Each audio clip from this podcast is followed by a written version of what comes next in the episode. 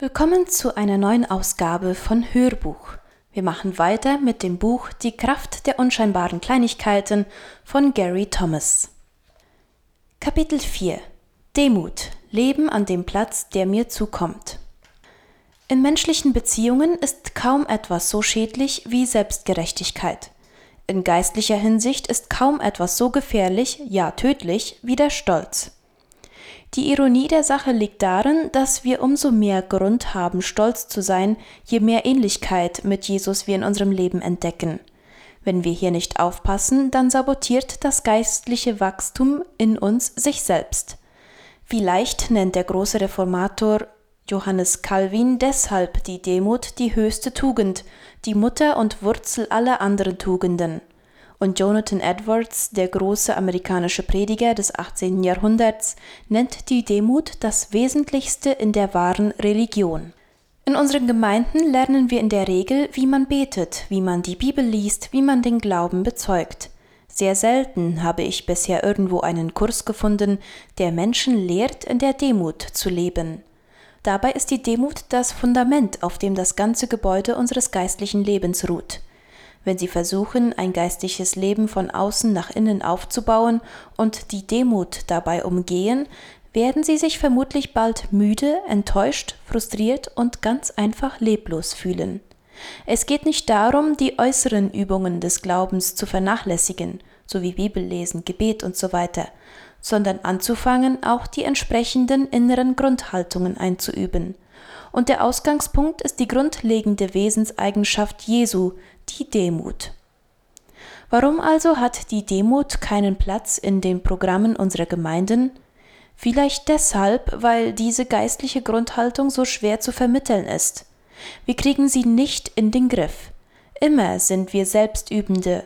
Ich kann einen Bibelkurs absolvieren, meine Gebetszeit verlängern, Listen mit Namen von Menschen führen, denen ich vom Glauben erzählen will. Aber wie überprüfe ich, wie es bei mir selbst um die Demut steht? Ich kann es nicht, denn es gilt, wir werden nicht demütig, wenn wir nicht lernen, Demut zu praktizieren. Geistliche Grundhaltungen sind kein Zustand, der uns anhaftet.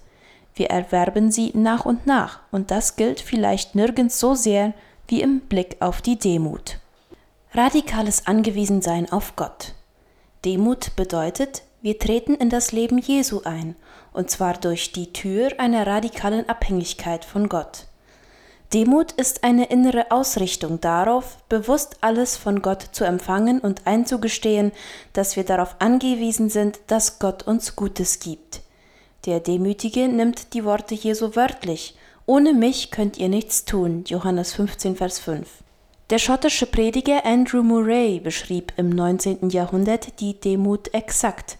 Er nennt sie den Ersatz des Ich durch die Intronisierung Gottes. Demut ist jene innere Verfassung, die uns dazu bereit macht, von Gott gesegnet zu werden. Die Psalmen scheinen geradezu überzusprudeln von der Einsicht, dass es Gott danach verlangt, den Demütigen seine Gnade zu beweisen. Gott rettet die Demütigen, zeigt den Geringen den Weg, er erhält sie, ja, er krönt sie sogar. Dem Demütigen fließt Gottes ganzer Reichtum zu.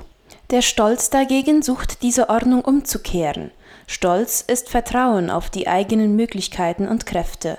Arroganz versucht, sich Gott zu verpflichten, statt von ihm zu empfangen. Martin Luther bekannte am Ende seines Lebens, wir sind Bettler, das ist wahr.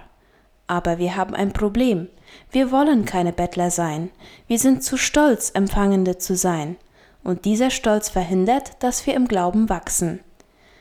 Nicht selten fallen wir zurück in eine Haltung, in der wir, einmal gerettet, glauben, der Rest liege nun an uns.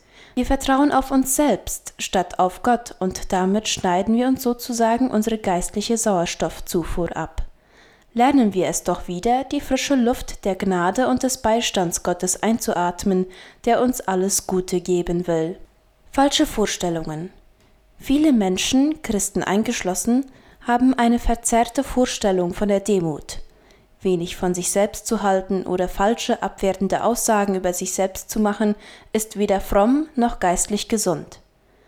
Der Schriftsteller und Theologe Peter Kreeft hat treffend formuliert, Demut bedeutet, weniger über sich selbst nachzudenken, nicht weniger von sich selbst zu halten.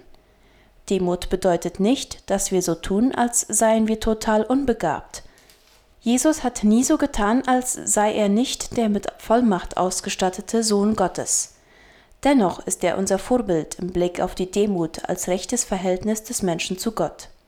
Die Demut führt nicht dazu, dass wir unsere Gaben und Fähigkeiten verleugnen, sie führt uns vielmehr dazu, dass wir sie einsetzen, um anderen zu dienen, nicht um Eindruck zu machen. Sie wandelt unsere innere Haltung zu den Gaben, die Gott uns gegeben hat.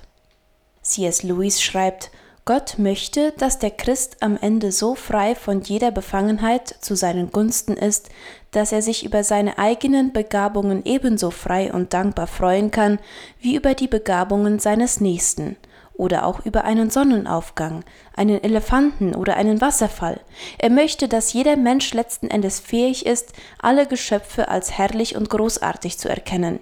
Ihre animalische Selbstliebe möchte er so schnell wie möglich abtöten, aber sein langfristiger Plan läuft darauf hinaus, ihnen eine neue Art von Selbstliebe zurückzugeben, eine Barmherzigkeit und Dankbarkeit gegenüber allen Menschen, einschließlich ihrer selbst.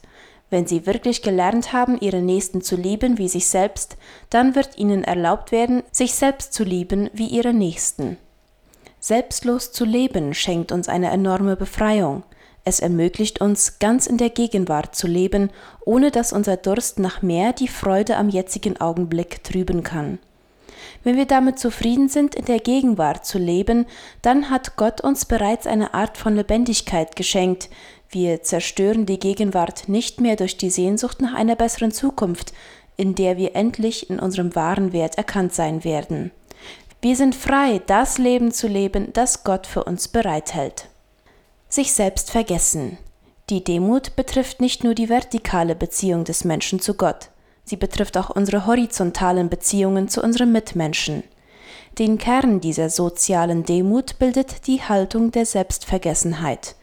Wir leben so leicht in einer Haltung, als sei die einzige Aufgabe der Welt und der Menschen, die uns begegnen, uns glücklich, gesund, zufrieden und wohlhabend zu machen. Wenn irgendetwas oder irgendjemand es wagt, dieses höchste Ziel zu durchkreuzen, explodieren wir in einem Anfall von Zorn, Groll und Bitterkeit. Dabei ist es doch ganz klar, die Welt dreht sich nicht um mich, und jeder Anspruch darauf, dass sie es doch bitte tun solle, kann zu nichts anderem führen als zu Frustration. Es gibt einfach keinen richtigen Zeitpunkt für einen Familienstreit und es ist auch immer unpassend, wenn der Reifen kaputt geht. Die innere Grundhaltung der Demut fungiert als eine Art Filter. Sie rettet uns vor der Tyrannerei ausgesprochen unrealistischer Erwartungen, dass alles und jeder gefälligst unseren Interessen zu dienen habe. Selbstvergessenheit bedeutet, dass wir frei werden von dem ständigen Versuch, andere zu beeindrucken und stattdessen fähig sind, ihnen im Geist Jesu zu dienen. Das grundlegende Beispiel für diese Haltung bietet Jesus, der seinen Jüngern die Füße wäscht. Das Streben danach, bedient, beachtet und anerkannt zu werden, ist nichts anderes als unser Wunsch, selbst Gott zu sein. Diese kolossale Arroganz wird immer ins Leere laufen. Wir sind nicht Gott und werden es nie sein. Und aus diesem Grund führt Stolz immer zu Frustration. Demut dagegen kann nie enttäuscht werden. Wenn Sie jemanden dienen wollen, werden Sie immer jemanden finden, dem Sie einen Dienst tun können. Und indem Sie das tun, werden Sie die Freude der Gegenwart Jesu in Ihrem Leben erfahren. Im Bewusstsein der Gegenwart Gottes leben. Der sicherste Weg zur Demut ist der, uns Gott beständig vor Augen zu halten. Wenn wir uns keine Zeit nehmen, über Gottes Macht, Schönheit, Heiligkeit, Erhabenheit und Majestät nachzusinnen, sie zu meditieren, dann wird die Demut uns fremd und der Stolz wird sehr bald wieder die Oberhand gewinnen. Fangen Sie an, sich Gott vor Augen zu halten. Lernen Sie Schriftworte auswendig, die von seiner Macht und Schönheit sprechen, von der Freude des Herzens an Gott. Singen Sie im Auto einen Choral oder ein Lobpreislied, statt das Radio anzustellen. Wenn Sie nicht schlafen können, beten Sie Psalmen oder meditieren Sie Jesus, der seinen Jüngern die Füße wäscht. Genießen Sie die Natur und finden Sie Gottes Größe darin. Was es auch kosten mag, schaffen Sie sich Gewohnheiten, Rituale, Übungen, um bewusst über Gott und sein Wesen nachzusinnen. Das zweite, üben Sie Demut im Verhältnis zu anderen. Nicht selten bewirken die kleinsten Handlungen, in denen wir von uns selbst absehen, die größten geistlichen Verwandlungen. Schon triviale Kleinigkeiten, einem anderen die Tür aufhalten, jemanden im Feierabendverkehr Vorfahrt gewähren, können zum Testfall der Ewigkeit werden, die dazu beitragen, unser Herz umzuwandeln. Nehmen Sie die Haltung eines Dienenden an, beten Sie für Menschen, mit denen Sie es schwer haben, meditieren Sie über die Haltung des Paulus, ich bin also frei und von niemandem abhängig, aber um möglichst viele für Christus zu gewinnen, habe ich mich zum Sklaven aller Menschen gemacht. 1. Korinther 9, Vers 19. Das Leben in der Demut ist ein Leben tiefer Freude und zutiefst empfundener Dankbarkeit, sowohl für das, was Gott uns schenkt, als auch für das, was wir nun wiederum an andere weitergeben dürfen. Das ist so, weil die Quelle dieser Freude nicht mehr allein unser persönliches Glück oder ein guter Zufall ist. Wir können vielmehr auch andere ohne Neid anerkennen, ohne uns deshalb zurückgesetzt zu fühlen. Wir können aufgehen in der Schönheit einer Landschaft, ohne einen Gedanken an uns selbst. Wir können uns ernähren lassen durch eine gute Predigt, ohne Neid darauf, nicht selbst zum Predigen begabt zu sein. Wenn alles Gute seinen Ursprung in Gott hat, kommt es dann darauf an, durch wessen Hand er es der Welt zukommen lässt? Wir sind nur die Postboten, nicht die Urheber. Würde Ihr Briefträger sich hinstellen und Beachtung verlangen nach dem Motto Wissen Sie überhaupt, wer Ihnen diese Grußkarte überbracht hat? Ohne mich hätten Sie nie etwas davon gehört aber in christlichen Kreisen prahlen wir allzu oft mit jedem besonderen Zeichen von Gottes Gunst. Wir errichten Gedenktafeln mit dem Hinweis Seht her, ohne mich hätte diese Gabe Gottes euch nie erreicht. Warum tun wir das? Weil unser begrenzter Verstand noch immer nicht die grenzenlose Großzügigkeit eines unendlichen Gottes zu fassen vermag wenn wir uns von einer Lebensweise, die sich am Geben orientiert, entfernen und in die Höhlen eines Lebensstils nach dem Motto Beachte mich gefälligst geraten, sind Enttäuschung und Leere vorprogrammiert. Die Demut kann geradezu zu einer Leidenschaft werden, wenn wir nämlich Folgendes begreifen. Je mehr wir unser eigenes Ego aus dem Weg räumen, umso mehr können das Leben, die Kraft und die Absichten Gottes unser Leben ausfüllen. Wenn das geschieht, dann erfahren wir etwas Wunderbares, die Qualität ewigen Lebens, ohne den Makel unserer eigenen Kontrolle und der kleinlichen Ansprüche unseres Egos.